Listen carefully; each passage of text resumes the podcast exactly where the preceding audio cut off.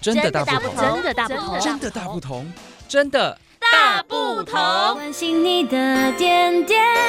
滴滴，掌声广播电台。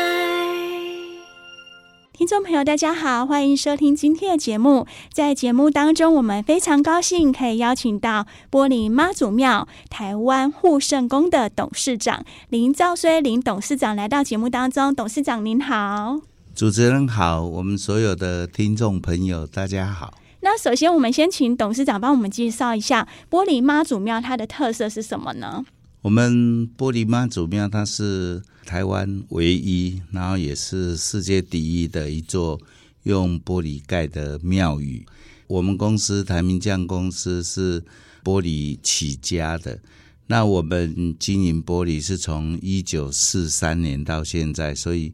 今年也刚好满八十周年。另外，我们会盖玻璃庙，是因为我在三十几年前是。鹿港天后宫的主任委员，哦，在我离开那个主委的任内，他有特别交代说，未来如果有机会，就在鹿港的西滨哈盖一所玻璃庙。那当时三十几年前，我也没有特别在意。那直到啊，我们公司在玻璃的经营面，我们建构了一个台湾玻璃馆，也就是二零零六年啊，我们。就开放了玻璃馆给所有的观众朋友，还有所有的啊各地的观光客参观的同时，才发现玻璃很受欢迎，所以当时我们就用啊我们整个玻璃的团队，然后来建造一座全世界最大的玻璃样品，它的名字就起名为妈祖庙，所以我们就盖了这一座妈祖庙。哦，那。这一座妈祖庙最主要是它的墙面还有屋面都是玻璃的，那尤其它的神像也是玻璃做的。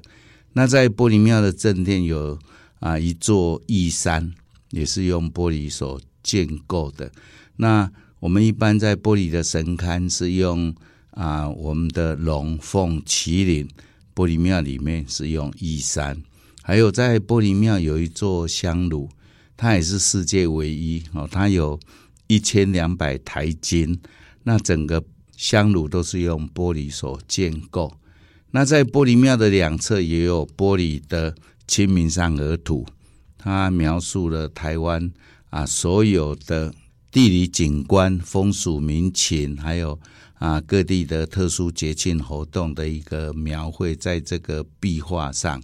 所以整个玻璃庙它是用玻璃所建造的，那完成的时候也引起啊，在台湾甚至亚洲非常大的震撼。是哇，我相信很多听众朋友都有去过玻璃妈祖庙哦。哎，不管是白天或者是晚上，其实晚上拍照也是很漂亮哎。我看网络上好多那个网友哦，都会分享这个照片，真的是独一无二的玻璃妈祖庙。对我们整个。玻璃庙就是用产业的技术，嗯，然后结合我们 LED 的啊电子科技，然后再结合生态保育，好，那结合宗教科仪，然后产生了这一座玻璃的妈祖庙。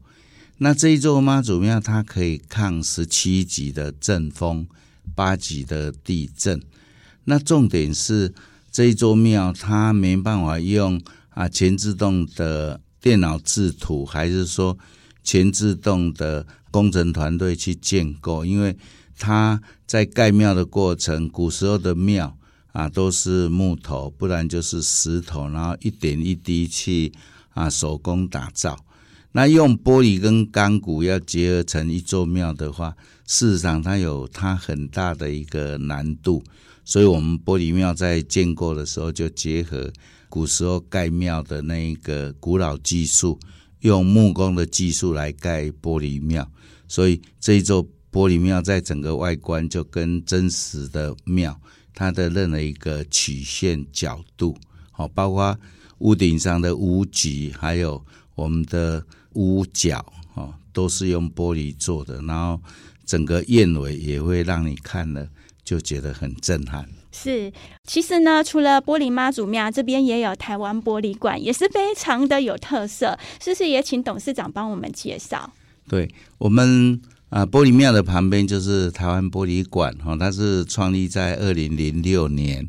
哦，那在你想象得到跟想象不到的玻璃的艺术创作，还是生活的器皿，我们在玻璃馆里面也都有做一些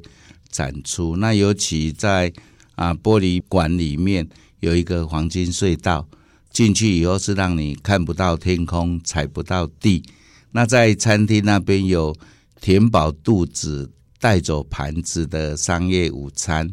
然后在我们的咖啡吧那一边有啊，喝完咖啡带走马克杯。那另外我们还在玻璃馆玻璃庙有做了一个啊，千年不倒的瓷杯满意。也就是说，一个杯子哈，它可以让你在地上还是在桌子上滚动，那不管滚动多久，它最后都会站起来哈。所以我们在现场有一个文创的千年不倒杯，来跟各位做一些结合。那另外也啊，运用了我们玻璃馆里面的一些艺术老师，他们用拉丝来创作的利息龟。那这些利息龟就也是一样，要跟我们的观众朋友大家来结缘，让你们带回家，一起来啊做生态保育，是非常适合大家来旅游。在节目当中也非常高兴可以邀请到玻璃妈祖庙台湾护生宫的董事长林兆虽林董事长来到节目当中，谢谢您，谢谢主持人，谢谢所有的听众朋友。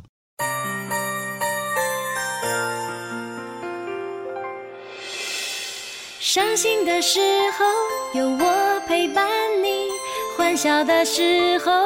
与你同行，关心你的点点滴滴。掌声广播电台。